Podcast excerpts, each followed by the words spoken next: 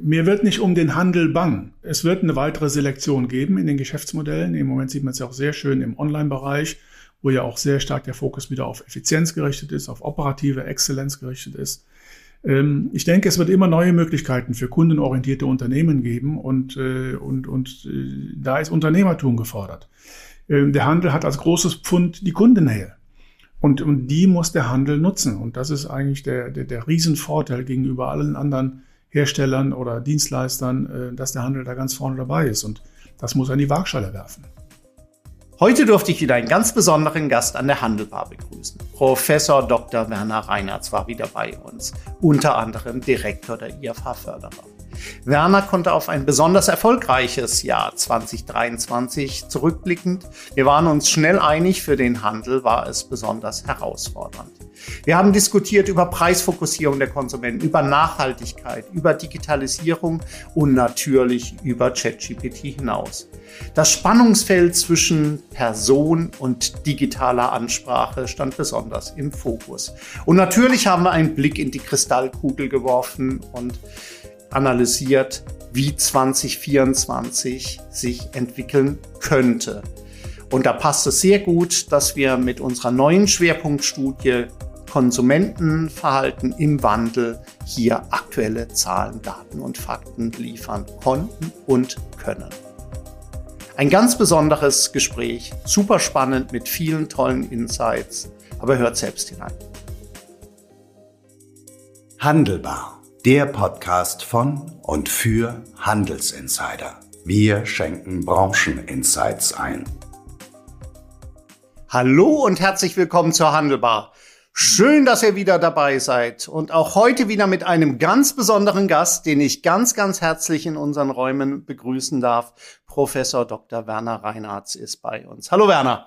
Hallo lieber Kai, alles Gute zum neuen Jahr noch. Äh, wir treffen uns hier Anfang Januar in äh, euren Hallen. Ich freue mich wieder auf das jährliche Gespräch. Du bist ja in diesem äh, Kreise, ähm, ich wollte schon fast sagen, bekannt wie ein bunter Hund, aber das trifft es natürlich nicht genau. Aber jeder kennt dich und deine vielen Ämter hier aufzuzählen, mhm. dann wären die ersten fünf Minuten äh, schon rum. Ich möchte aber schon erwähnen, dass du inzwischen nicht nur Direktor des Seminars für allgemeine BWL, Handel und Kundenmanagement und das, äh, der IFH-Förderer bist, sondern auch Prorektor. Ähm, für Transfer in die Gesellschaft an der Universität zu Köln. Da kommen wir gleich dann auch drauf äh, zu sprechen. Ähm, ist ja auch eine spannende neue Aufgabe, der du dich seit Oktober, glaube ich, stellst. Absolut, seit 1. Oktober bin ich dabei und kann ich ja auch mal kurz darüber berichten. Bevor wir aber äh, hier da äh, starten, äh, wir treffen uns tatsächlich hier am 4. Januar äh, in der vorlesungsfreien Zeit. Du hast ja keinen Urlaub im Gegensatz äh, zu mir, aber vorlesungsfreie äh, Zeit. Das Neujahr ist noch jung und das Alte ist äh, Geschichte, aber lass uns trotzdem mal schauen. Es war ja wieder ein, äh, ein Wahnsinnsjahr eigentlich mit einer unglaublichen äh, Dynamik. Wenn so, was sind so drei Worte, drei Aspekte, in denen du das äh, zusammenfassen würdest, jetzt aus einer Handelssicht? Aus einer Handelssicht ganz knapp in der Übersicht. Wir gehen ja nachher dann nochmal drauf ein. Aus meiner Sicht ist es geprägt durch das Stichwort Unsicherheit und damit verbunden das Wort Multikrise. Ähm, der zweite Aspekt ist Technologieevolution. Und der dritte Aspekt ist Nachhaltigkeit. Das wären für mich so drei Stichworte. Es gäbe mit Sicherheit auch noch andere gute Kandidaten, aber die drei sind für mich diejenigen, die hervorstechen. Hm. Da werden wir mit Sicherheit ja auch gleich, wenn wir auf das äh, neue Jahr, äh, ich glaube, da haben wir eine sehr hohe Deckungsgleichheit bei uns beiden, wenn wir aufs neue Jahr dann auch äh, schauen, darauf zurückkommen. Aber nochmal zurück auf 2023. Es war ja auch für dich persönlich in der Akademie ein ganz besonderes Jahr, ein besonders erfolgreiches Jahr. Das kann man ja so sein. Du hast unter anderem, ich hoffe, ich äh, spreche es richtig aus, den AMA Retail SIG Lifetime Achievement Award for Retailing for Significant Contributions uh, to Research in the Field of Retailing ähm, erhalten. Langer starriger Titel, aber Lifetime sagt es schon, ja auch ein ganz besonderer, äh, äh, ganz besonderer äh, Titel. Vielleicht sagst du ein bisschen was dazu und was es auch für dich persönlich bedeutet. Ja, diese, dieser Preis ist natürlich einer der größeren Preise, die bei uns in der Branche vergeben werden, von der American Marketing Association, der größte professionelle Verband weltweit in der, in der Marketingbranche, sowohl was Akademie als auch was Business betrifft. Ähm, er betrifft das Thema Retailing, Handel und äh, wird eben verliehen an äh, Professoren, die äh, eben entsprechend ausgezeichnet werden für ihr Lebenswerk. Man ist also schon eine ganze Weile dabei, wenn man diesen Preis bekommt. Man muss mindestens 20 Jahre dabei sein äh, äh, nach der Dissertation und äh, den habe ich äh, letztes Jahr äh, gewinnen dürfen. Das äh, hat mich natürlich extrem gefreut und äh, ist natürlich immer eine Auszeichnung und auch ein Ansporn nach vorne natürlich. Ja, also da auch herzlichen Glückwunsch auch an, an äh, dieser, dieser Stelle. Und ja, ich glaube, allein schon Lifetime Award macht das natürlich äh, äh, deutlich. Das ist schon ein, großes, äh, ein großes Thema, ein, äh, ein großer Preis. Äh, es war ja nicht der einzige. Äh, und du hast ja auch äh, gerade was Veröffentlichungen angeht, gerade im letzten Jahr doch einiges äh, erreicht. Äh, gerade in diesen A-Journals, über die wir hier ja selten äh, sprechen die aber, äh, sag ich mal, die Messlatte ja sind in der Akademie. Und äh, ich glaube, an anderer Gelegenheit äh, hattest du gesagt, letztes Jahr war auch das Jahr des Erntens. Es ist in der Tat so ein bisschen, das kommt natürlich immer ein bisschen in Wellen und ist auch sehr schwer vorherzusagen. Und äh, wir arbeiten natürlich immer äh, längerjährig an den verschiedenen Projekten, aber tatsächlich so, was die Preise angeht, als auch was die Veröffentlichung angeht in den, in den, in den äh, sehr hochwertigen Journals, waren wir sehr erfolgreich im letzten, in den letzten zwei Jahren. Und das ist natürlich schön, wenn man da auch die Früchte ernten kann, seine Arbeit. Und äh, das ist natürlich das eine, äh, der eine Teil des Spieles, das wir spielen, äh, neben der Praxisarbeit im IFH. Ja, und es fließen ja dann auch äh, hier die Erkenntnisse in die Fundierung ein, unter anderem ja der Schwerpunktstudien, auf die wir nachher auch äh, zu sprechen äh, kommen. Aber bevor wir ähm, auf die auf die Themen ähm, einzeln dann auch eingehen, ich hatte das schon erwähnt, du hattest es erwähnt, seit 1.10. bist du zusätzlich auch noch Prorektor und das ist ja kein Ehrenamt, sondern äh, tatsächlich, da bist du ja quasi die Hälfte der Woche, glaube ich, äh, hier dann entsprechend aktiv für den Transfer in die Gesellschaft. Ähm, vielleicht auch da, wie kam es so äh, dazu? Auch da wird man ja wahrscheinlich, da bewirbt man sich nicht, da wird man gefragt äh, hier an der Stelle. Und kannst du da irgendwas? Ich meine, wir versuchen ja am IFH auch Transfer in die in die Gesellschaft, in die in die relevante äh, Gesellschaft hier dann auch hineinzuspielen. Äh, Konntest du da irgendwelche Gedanken, die wir ja auch schon gemeinsam diskutiert, dann schon einbringen? Das war auch eine spannende Geschichte. Wie du sagst, äh, ich habe mich selbst nie dafür beworben, hatte es auch nie vor, äh, in diese Rolle reinzuschlüpfen. Und ähm, Hintergrund ist einfach die Tatsache, dass die Universität zu Köln einen neuen Rektor bekommen hat, der dieses Mal von extern kam. Und äh, der neue Rektor hat sich eben das neue Team zusammengestellt. Ich bin dann letzten Sommer angesprochen worden äh, auf diesem Bereich, der neu geschaffen worden ist.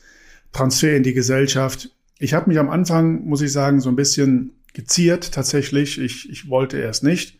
Kam wie die Jungfrau zum Kinde. Wir haben dann diskutiert und äh, äh, musste dann feststellen, das ist ein ganz spannendes Gebiet, zu dem ich auch vielleicht das eine oder andere beitragen kann. Nicht äh, äh unter anderem auch durch meine Tätigkeit im IFH, durch meinen sehr starken Praxisbezug in meiner Forschung. Und äh, das hat das Ganze dann für mich dann doch sehr attraktiv werden lassen. Ähm, es ist ein ganz neues Tätigkeitsgebiet, wo man auf einer ganz anderen Ebene unterwegs ist, einer ganz anderen Flugebene auch. Äh, Universitätssicht versus Lehrstuhlsicht äh, ist auch für mich sehr spannend äh, zu sehen, wie eine große Universität funktioniert in ihrer Governance, wie Entscheidungen gefällt werden, äh, auch als äh, große halbstaatliche Organisation, die geprägt ist von der Verwaltungsdenke, äh, von öffentlicher Finanzierung, was aber auch sehr stark im Umbruch ist und wo man auch heute mittlerweile sehr viel mehr im Wettbewerb steht mit anderen Universitäten. Das Stichwort Wettbewerb auch explizit genannt wird, äh, wo auch ein äh, sich ändernder gesellschaftlicher Druck aufkommt an relevanten Themen zu arbeiten. Das heißt, man ist heute nicht mehr nur unabhängig Freiheit von Forschung und Lehre, sondern man muss sich auch tatsächlich damit auseinandersetzen als Universität, als Forschender, ähm, wie man mit den Problemen der Welt, äh, den lokalen Problemen, den nationalen Problemen in irgendeiner Art und Weise eine Lösung präsentieren kann. Ne? Und das ist letztendlich eine Erwartung, die an die Universität zu Köln gestellt wird, an alle anderen natürlich auch, und der wir uns stellen müssen. Und da ist meine Aufgabe zurzeit, eine Strategie zu erarbeiten. Wie wollen wir uns dem stellen als Universität und wie übertragen wir das ins Räderwerk der Universität? Wie ändern wir möglicherweise unsere Incentives äh, an die Forschenden, sich mit relevanten, praxisnahen Themen auseinanderzusetzen? Was bedeutet das für Freiheit von Forschung und Lehre?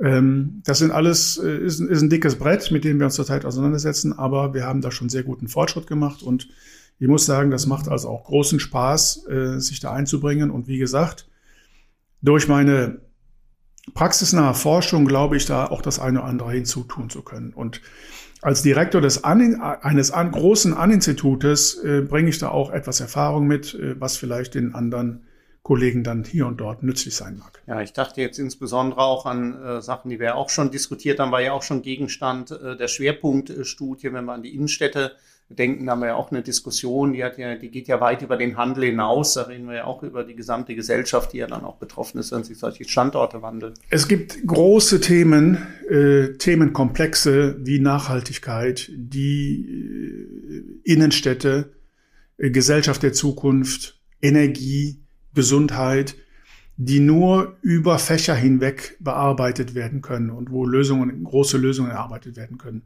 Daher auch immer der immer stärkere Fokus auf Interdisziplinarität, was ein äh, Modewort ist zum einen, schwer einzulösen ist zum anderen, aber dem wir uns stellen müssen.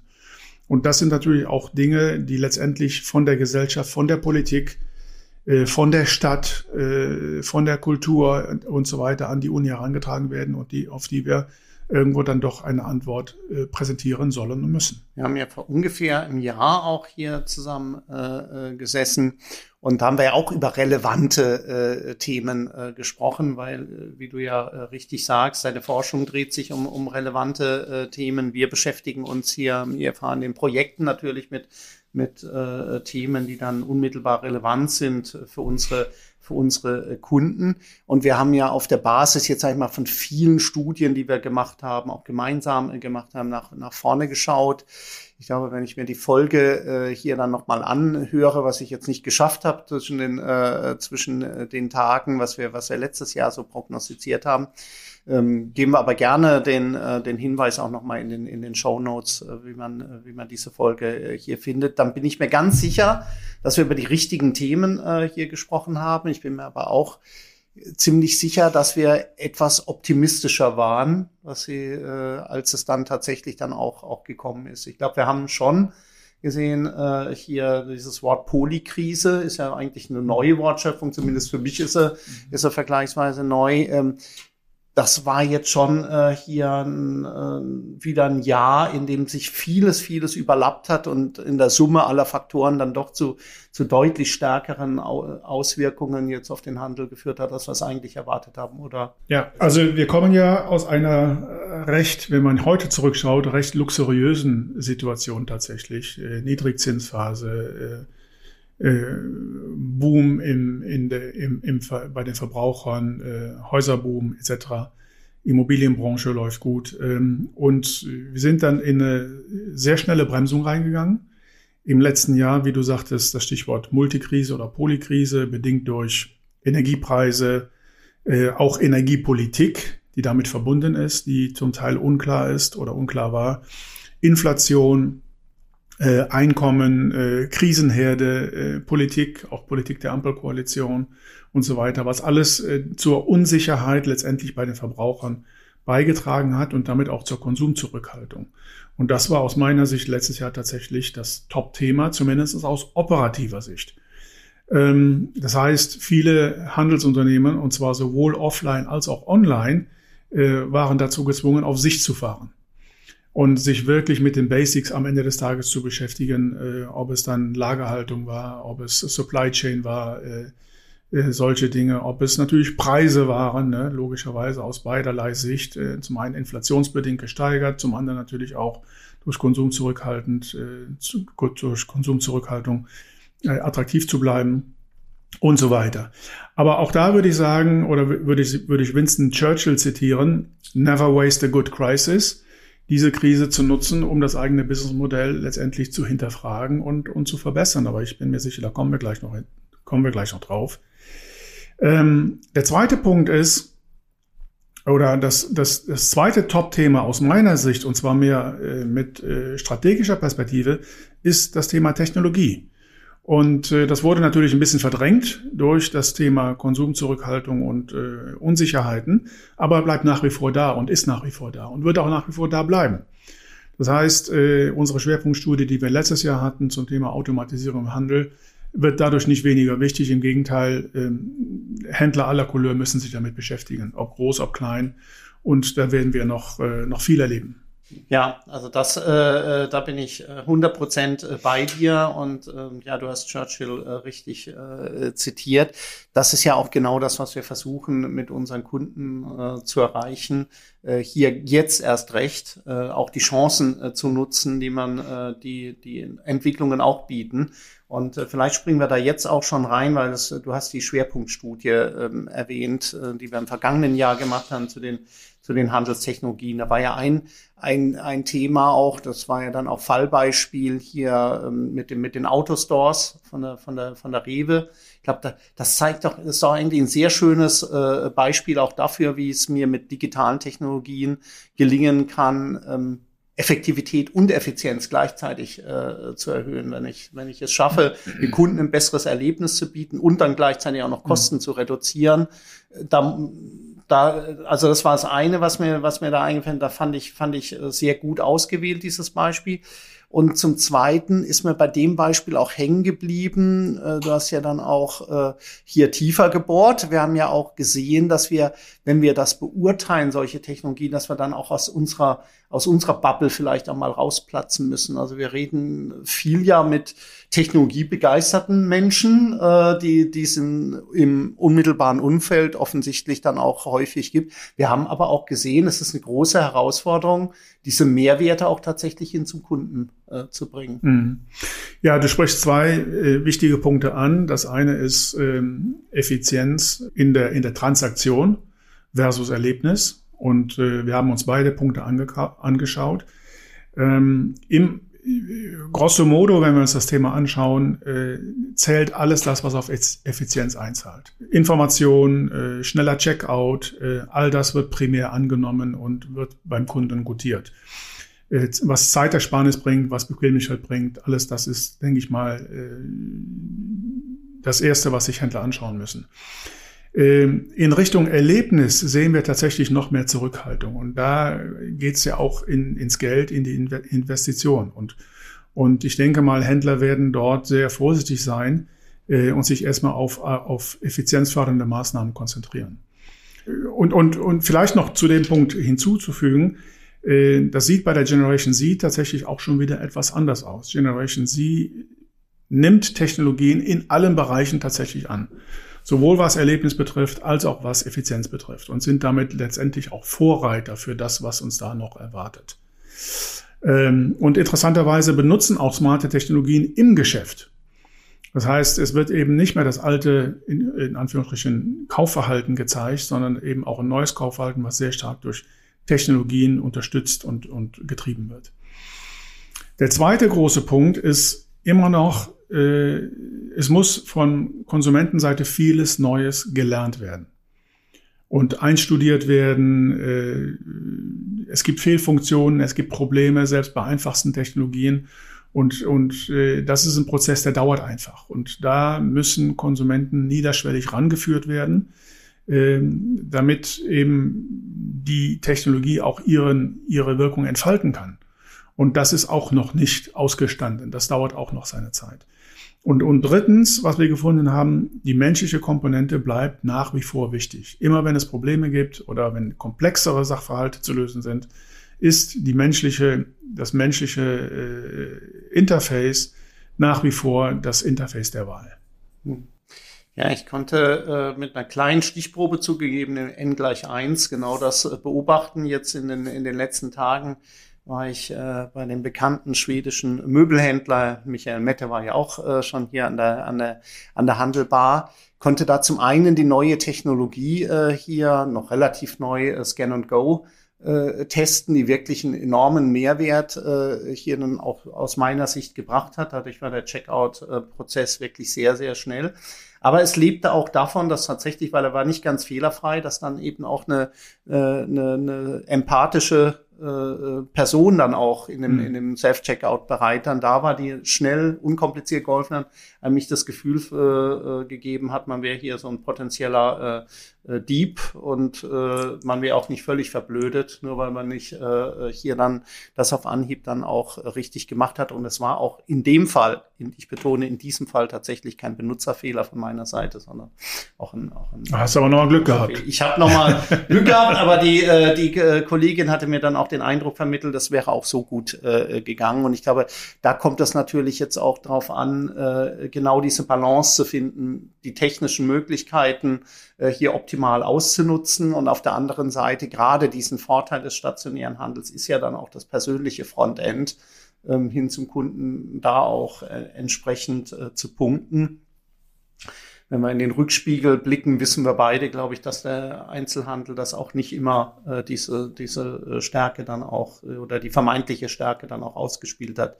In der Vergangenheit zumindestens nicht ähm, alle Händler. Aber nochmal zurückkommt auf Technologie, weil wir haben es jetzt geschafft, tatsächlich schon äh, einige Minuten äh, zu sprechen über das Jahr 2023 und äh, wir haben noch nicht ChatGPT erwähnt. Äh, das hole ich hier mit äh, nach und ich erinnere mich noch gut daran, das war nämlich hier bei unserem Jahresausklanggespräch im vergangenen Jahr. Dann hast du äh, mich zum ersten Mal äh, hier dann auch mit ChatGPT konfrontiert, mit dem, was du da äh, hier siehst. Und ich musste ja damals äh, gestehen, ich war blank. Ich hatte, hatte tatsächlich da noch, äh, noch gar keine Erfahrung mit äh, gemacht, wenig mehr als das Schlagwort äh, gehört. Und jetzt haben wir gesehen, das war ja ein Thema, es wurde ja von den Konferenzen hoch und runter und Publikationen hier und da. Jeder hat äh, drüber gesprochen. Kaum eine Konferenz, die nicht mit äh, ChatGPT eröffnet äh, äh wurde, mit dem äh, mit den entsprechenden äh, Texten. Wie siehst du das generell, dieses Thema KI oder Generative AI? Es ist doch eigentlich eine Schwerpunkttechnologie. Wir haben ja auch bei den Autostores ist ja auch künstliche Intelligenz drin. Also mhm. es ist ja eine Technologie, die ist ja äh, querschnittmäßig bei ganz, ganz vielen äh, Themen dann auch mit dabei. Ist es ist es aus deiner Sicht äh, richtig, jetzt dann direkt von den, von den Mehrwerten herzukommen, so wie wir es ja auch mit der, mit der Schwerpunktstudie gemacht haben? Oder brauchen wir da einfach auch noch mehr Grundlagenforschung? Es gibt so viele Punkte dazu zu sagen aus meiner Sicht. Also brauchen wir mehr Grundlagenforschung, brauchen wir mehr Anwendungsforschung, definitiv, äh, äh, gar keine Frage. Ähm, das eigentliche Problem oder die Tatsache ist ja, dass sich die Technologie als solche immer noch sehr stürmisch entwickelt und dass die Performance der Technologie weiterhin sehr dynamisch zunimmt. Das heißt, das, was wir heute machen, hat schon in zwei Jahren eigentlich kaum noch Gültigkeit, weil die Technologie dann umso vieles besser wird. Wenn man sich mal vorstellt, dass heute schon ähm, ChatGPT ähm, in der 90 Prozent Perzentile das Rechtsanwaltexamen in Amerika besteht, ohne, also mit Furore praktisch, ähm, sollte uns das so ein bisschen zu denken geben. Ne? Und, und das ist erst heute, das ist in 2023 oder 2024. Die Technologie entwickelt sich stürmisch und äh, was heißt das? Ich kann immer größere Kundendaten immer besser analysieren tatsächlich und dann immer besser individuell zuschneiden. Das heißt, das Thema Personalisierung, was wir ja kennen, was, was wir ja schon seit etlichen Jahren bearbeiten, bekommt dadurch einen ganz, ganz neuen Schub. Ähm, der zweite Punkt wird sein Mensch-Maschine-Interaktion. Das heißt, dass ich am Ende des Tages nicht mehr zu einer Person spreche, ob es physisch im Geschäft ist oder am, im Callcenter, sondern ähm, dass ich zu einer Maschine spreche und dort eben auch richtig gute Antworten bekomme, äh, was in diesem Jahr, im letzten Jahr noch kaum denkbar ist. Also da, da wäre ich sehr vorsichtig mit Prognosen. Alleine ich weiß, dass die Technologie sich sehr dynamisch verbessern wird. Ähm, insofern glaube ich, ähm, das ist ein Durchbruch, den, der wird alle betreffen, egal ob ich Mittelständler bin, ob ich Kleinunternehmen bin, ob ich Großunternehmen bin. Ich muss, mir, ich muss mich halt mit diesen Technologien beschäftigen und sie entsprechend einsetzen. Aber auch da wiederum, die Situation wird immer besser, weil es immer bessere Tools gibt, die ich mir wie ein Baukasten zusammensetzen kann. Das heißt, auch als kleines und mittelständisches Unternehmen kann ich die entsprechend nutzen. Also könnte durchaus, es ist noch nicht, aus deiner Sicht auch noch nicht klar, äh, wem das mehr hilft. Wir sagen ja, bei, bei vielen Technologien ist es ja so, dass die großen Unternehmen ja doch einfach Vorteile haben, weil sie mehr, mehr Ressourcen äh, hier auch in, in solche Entwicklungen dann auch, auch stecken können, personelle, finanzielle Ressourcen. Aber es gibt ja, ich denke da auch an, an das Thema wie, wie, wie Social Media. Es gibt ja durchaus mhm. dann auch immer die Möglichkeiten, dann auch gerade für die Kleinen, sich da sehr agil mit diesen Themen zu beschäftigen mhm. und, und sehr spitz dann auch entsprechend zu agieren. Und das sehen wir ja auch in unseren Befragungen. Natürlich ist es so, dass gerade in kleinen und mittleren Unternehmen immer wieder fehlendes Personal, Fachkenntnisse genannt werden als Herausforderung, ähm, dass viele Unternehmen sich auch tatsächlich als Nachzügler bezeichnen würden. Auf der anderen Seite wird auch immer wieder genannt, dass im Bereich Digitalisierung sehr viel investiert wird, auch in kleinen und mittleren Unternehmen. Ne? Und und dass für viele Unternehmen das ein Top-Thema ist. Also äh, man sieht, die, die Botschaft ist angekommen, die Umsetzung bleibt spannend, ist für den einen vielleicht besser möglich als für den anderen. Ähm, aber das ist auch der Wettbewerb dann tatsächlich. Ne? Wer, wer die Chancen sieht und ergreift, selbst im, im, im, im kleinen und mittelständischen Bereich. Jetzt kann man ja äh, sagen, äh, vielleicht haben wir viel äh, schon, äh, schon zurückgeblickt. Wir müssen natürlich mit Blick auf die Uhr jetzt auch schnell und entschlossen äh, nach vorne äh, schauen. Wir schauen auf ein, auf ein Jahr, wahrscheinlich auch wieder mit, mit vielen, vielen Unwägbarkeiten, was Prognosen ja naturgemäß besonders schwierig macht. Aber was erwartest du so ganz grundsätzlich vom, vom, vom Rahmen her? Glaubst du, dass dass die, dass wir jetzt an Krisen zumindestens alles schon gesehen haben, beziehungsweise an Auswirkungen? Oder äh, glaubst du, dass es vielleicht sogar äh, jetzt der Normalfall wird, dass wir uns mit, mit, mit diesen äh, mit diesen Polykrisen äh, hier dann auch, auch äh, beschäftigen äh, müssen. Glaubst du, dass die Rahmenbedingungen, wenn wir uns anschauen, wir sind ja immer so ein bisschen hin und her gerissen. Einerseits äh, haben wir immer noch vergleichsweise hohe Inflationsrate. Auf der anderen Seite sehen wir Arbeitslosigkeit ist ja, ist ja nach wie vor äh, niedrig. Man weiß ja nie so, ganz mhm. genau Fischfleisch. Äh, Wie siehst du so das große mhm. Setting? Jetzt bist du kein Volkswirt, aber trotzdem traue ich mir die Frage hier zu stellen. Ist ja schön, dass du mir zutraust, in die Kristallkugel zu schauen. Ähm, aber ich versuch's mal. Äh, aus meiner Sicht scheint das Zinshoch erreicht. Und, und die Aktienmärkte reflektieren das ja. Das ist schon mal eine positive Nachricht. Das wird dann auch in die Zukunft äh, positiven Niederschlag finden. Äh, die vielen Unsicherheitsfaktoren bleiben, ob das äh, die Auswirkungen der Globalisierung sind oder die, die missgeleiteten Auswirkungen der Globalisierung, Lieferkettengesetz, politische Landschaft, auch da wird uns noch einiges erwarten, in den, was neu ist im kommenden Jahr, im darauffolgenden Jahr. Äh, Energiepreise werden volatil bleiben. Ähm, vielleicht ist es sogar so, dass Konsumenten sich mittlerweile auch in, in gewisser Weise abgehärtet werden äh, vor diesem Hintergrund. Ähm, auf jeden Fall aus meiner Sicht wird eine empfundene Unsicherheit beim Verbraucher bleiben. Vielleicht wird das auch unterschiedlich sein nach Segmenten. Das heißt, manche Verbraucher werden das besser wegstecken als andere Verbrauchergruppen. Ich glaube, das Thema Nachhaltigkeit wird wieder stärker ins Licht kommen. Es war nie weg, es wurde überdeckt von anderen Themen. Äh, es kommt stärker zurück. Die Preissensitivität wird ebenfalls bleiben. Ähm, auf der anderen Seite, ähm, mir wird nicht um den Handel bang.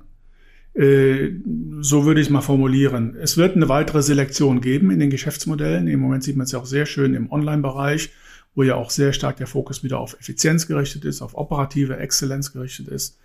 Ähm, ich denke, es wird immer neue Möglichkeiten für kundenorientierte Unternehmen geben und, äh, und, und äh, da ist Unternehmertum gefordert. Ähm, der Handel hat als großes Pfund die Kundennähe. Und, und die muss der Handel nutzen. Und das ist eigentlich der, der, der Riesenvorteil gegenüber allen anderen Herstellern oder Dienstleistern, äh, dass der Handel da ganz vorne dabei ist. Und das muss er in die Waagschale werfen. Du hast einen fundierten Blick schon mal in die, in die Kristallkugel äh, geworfen. Wir werfen ja auch gemeinsam einen Blick in die, in die Kristallkugel jetzt mit der neuen äh, Schwerpunktstudie, wo wir wieder beim Konsumenten ansetzen und uns dieses Konsumentenverhalten im Wandel anschauen. Wir haben schon einen ersten Aufschlag gemacht mit einer ersten Erhebung noch im, im vergangenen Jahr, auch im ersten äh, Science Talk wo wir, wo wir ein paar Ergebnisse schon mal äh, gezeigt hatten. Ich aber auch das wird ja immer schwerer ähm, hier zu prognostizieren. Der, der Konsument ja. verhält sich äh, immer weniger, so wie, wie wir es eigentlich so erwarten. Äh, ich sage mal ein Stichwort äh, hier im Online-Shift, den wir uns ja angeschaut äh, haben. Da ging ja dieses Jahr auch die Meinungen ein bisschen auseinander. Mhm. Wir hatten ja äh, Wegbegleiter von uns, die schon äh, den, den Onlinehandel wieder unterhalb des Niveaus von 2019 dann auch gesehen haben. Das sehen wir ja nicht, aber wir sehen schon, dass da auch vielleicht ein bisschen mehr wieder zurückschwappt in den, in den stationären Handel, als wir es vielleicht während der Pandemie, auf mhm. der Hochphase der Pandemie äh, gedacht haben. Wie ist denn da so deine, ähm, deine, deine Einschätzung jetzt, was, was äh, speziell was diesen Online-Shift angeht? Das ist ja eine Frage, die Land auf, Land ab diskutiert werden und die wir schon mal im Vorgriff auch im, im nächsten äh, Besuch an der Handelbar, das wird dann äh, Steffi Wölfel äh, hier sein von Ernstings äh, Family, dort verantwortlich für den für den E-Commerce, ähm, die wir ja äh, diskutieren. Online-Shift jetzt tatsächlich nachhaltig gebremst? Gehen wir wirklich wieder auf, ein, auf, ein, auf, ein, äh, auf das Niveau von vor der Krise zurück? Oder ähm, geht die, die Entwicklung doch weiter, weil einfach die Bequemlichkeitsvorteile jetzt im Onlinehandel doch so sehr, sehr stark sind? Also ich persönlich kann mir nicht vorstellen, dass wir nachhaltig unter das Niveau von 2019 zurückgehen. Dafür bietet der Onlinehandel viel zu viele Vorteile und die bietet er auch weiterhin. Ähm, was wir jetzt schon in unserer neuen Studie, wo wir ja zurzeit auch die Daten erheben, sehen, ist, dass äh, der Anteil der Kunden, die mehr bewusste Käufe machen, weiter ansteigt. Und das spricht für mich auch dann letztendlich wiederum für mehr, äh, für einen höheren Online-Anteil, weil ich dort eben auch ganz bestimmte Käufe sehr bewusst tätige und, und, und sehr gut ver vergleichen kann. Und das ist der zweite Punkt. Die Rolle des Preises geht nicht zurück. Im Gegenteil, sie geht hoch. Ähm, die Bedeutung von Preisvergleichen nimmt noch weiter zu. Und auch das ist online besser möglich. Äh, insofern kann ich mir nicht vorstellen, dass wir nachhaltig da rückwärts gehen. Im Gegenteil, ich glaube, wir gehen weiter nach hoch, vielleicht nicht in der Dynamik, wie wir es ursprünglich angenommen haben. Doch noch äh, äh, zum Schluss hier auch noch äh, Fragen zu äh, Shein Temu hatten wir auch äh, noch nicht äh, äh, hier andiskutiert. Ist ja auch eine, äh, eine neue äh, Entwicklung, neue Player jetzt dann auch mhm. in den Markt gekommen, teilweise mit einer extrem hohen Geschwindigkeit, zumindestens was die Anzahl der, der Downloads der jeweiligen Apps ähm, angeht. Auch da gibt es ein bisschen unterschiedliche Meinungen über das tatsächliche Umsatzvolumen, aber zweifellos ja hier auch Unternehmen, die stark profitieren von der aktuellen Preisfokussierung, die wir ja äh, äh, kennen, ähm, die aber ein Problem sicherlich dann auch äh, kriegen könnten, wenn wieder die, das Pendel äh, eher in Richtung Nachhaltigkeit äh, umschlägt. Wie siehst du die zwischen Preis und Nachhaltigkeit? Also das eine Gegengewicht ist tatsächlich das Thema Nachhaltigkeit, das zweite Gegengewicht ist das Thema Qualität. Und ich sehe das Gegengewicht eher noch in der, in der, in der Qualitätsdebatte. Das heißt letztendlich, äh, nur ein zufriedener Kunde kommt zurück. Ähm, das ist für mich eigentlich ein ganz wichtiger Punkt, den alle Anbieter erfüllen müssen, egal ob online oder offline. Und, und da sehe ich das große Manko dieser Anbieter. Äh, die sind sehr schnell sehr groß geworden, aber die ökonomische Mechanik muss stimmen. Und äh, die sehe ich als sehr herausfordernd an mit den Produkten, die sie haben, mit den Margen, die sie haben, mit den Lieferzeiten, die sie haben. Äh, mit dem Qualitätsversprechen, die sie haben, äh, kann ich mir nicht vorstellen, dass es ein nachhaltiges Kundenbindungsmodell ist, wie, wie es eigentlich nötig wäre. Insofern bin ich ein bisschen skeptisch. Ja. Ja, da sind wir sicherlich auch äh, beide gespannt drauf, wie sie sich entwickelt werden. Haben ganz offensichtlich auch sehr tiefe Taschen, um, um mhm. hier entsprechend den Markt dann auch aufzurollen. Aber, ähm, aber nicht unendlich tiefe Taschen, wie es auch viele andere Spieler, wie zum Beispiel Gorilla und Konsorten auch gezeigt haben. Ja, auch das war, äh, ich glaube, das ist ein anderes äh, Feld, wo wir vielleicht auch, äh, was erwartest du da? Das können wir noch eingeben, weil das ja der Bereich ist, wo wir die stärksten Wachstumsraten im Onlinehandel gesehen haben, FMCG, also Güter des täglichen Bedarfs. Jetzt haben wir gesehen, natürlich Quick Commerce, die ordentlich in die Knie gegangen. Auf der anderen Seite sehen wir ja, dass weiterhin Picknick, äh, Rewe Express und Co. auch versuchen, Online-Anteile äh, hier dann äh, weiter zu gewinnen. Wie siehst du da den Markt? Der wird ja jetzt im Moment auch sehr stark beeinträchtigt durch die Preisfokussierung äh, mhm. der, der, der Konsumenten. Trotzdem denken wir auch an Knusper und, und Co. Es gibt ja doch einige, die da äh, versuchen, weiterhin äh, Strecke dann auch zu machen. Wie, wie schätzt du das ein? Ich sehe den Markt durchaus positiv im Grunde genommen. Der wird weiter wachsen, vielleicht nicht in dem Tempo wie ursprünglich veranschlagt. Äh, und, und die Ökonomie ist natürlich ein ganz wichtiges Thema, die dort zum Zuge kommen. Und vielleicht eben ähm, nicht unbedingt durch Liefermodelle, sondern durch Selbstabholmodelle, durch Boxmodelle, äh, diese Art des Kommerzes, der da, der da am stärksten wachsen wird. Jetzt haben wir schon äh, mindestens äh, zwei, drei relevante Entwicklungen hier dann aufgezeigt für 2024. Was interessiert dich äh, besonders? Du schaust ja jetzt dann auf unseren Datenschatz, den wir schon erhoben haben, jetzt mit der Schwerpunktstudie, auch auf die, auf die, äh, auf die weiteren Erkenntnisse, die wir daraus äh, generieren äh, können, äh, hier dann auch drauf. Ähm, was, was interessiert, was findest du persönlich jetzt auch besonders spannend an den Entwicklungen? Ein Thema, was ich persönlich sehr interessant finde, ist ähm, die Qualität der Kundenbeziehung, wie sie letztendlich durch Technologie beeinflusst wird, positiv, negativ. Äh, und äh, ob wir tatsächlich zu einem, was wir sehr häufig beobachten können aus meiner Sicht, spröden Kunden-Firmen-Beziehung kommen. Und, und ich glaube, da gibt es noch sehr viel Nachsteuerbedarf, noch sehr viel Lernbedarf, noch sehr viel Optimierungsbedarf, wie ich Technologie tatsächlich nutzen kann, um starke, kraftvolle, emotionale Kundenbeziehungen zu schaffen. Und ich glaube, das ist ein Thema, was uns noch einige Jahre beschäftigen wird.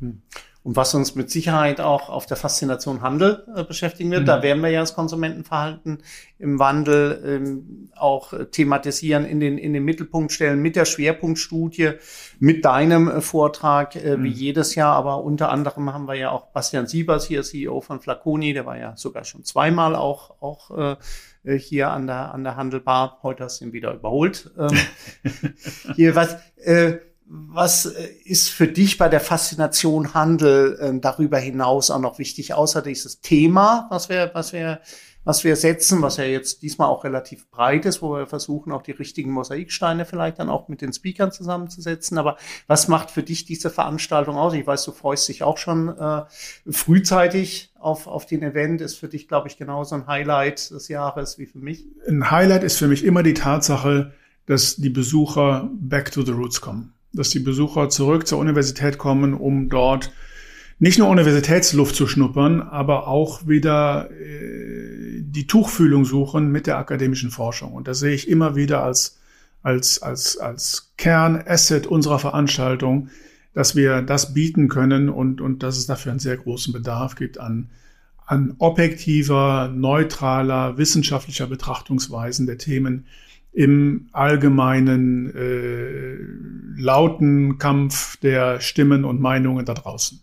Das war glaube ich, ein absolut würdiges Schlusswort, äh, Werner, für, die, für dieses Mal. Wir blicken, das kann man äh, sagen, glaube ich, äh, gemeinsam durchaus mit einem gewissen Optimismus äh, in, das, in das Jahr hinein. Ich glaube, auch das ist jetzt wichtig. Wir haben ja viel auch Psychologie beim, beim Konsumenten und äh, wir hoffen natürlich, dass wir in diesem Jahr dann auch äh, tatsächlich die Entwicklung dann sehen, die wir uns erhoffen. Aber vielen, vielen Dank ja. für heute. Und ich muss ganz ehrlich sagen, ich freue mich auch schon wieder auf den nächsten Austausch. Ja. Dankeschön. Vielen Dank, lieber Kai, auch von meiner Seite. Danke. Das war die heutige Handelbar mit Professor Dr. Werner Reinhardt, unter anderem Direktor der IFH Förderer und einer der fundiertesten Handelskenner Deutschlands. Und auch in 14 Tagen begrüße ich wieder einen ganz besonderen Gast an der Handelbar. Steffi Wölfel wird bei uns sein, bei Ernstings Family unter anderem verantwortlich für den E-Commerce. Für heute sage ich vielen Dank fürs Zuhören. Abonniert äh, diesen Podcast und bis zum nächsten Mal. Bleibt gesund, erfolgreich und zuversichtlich. Tschüss aus Köln, euer Kai Udetz.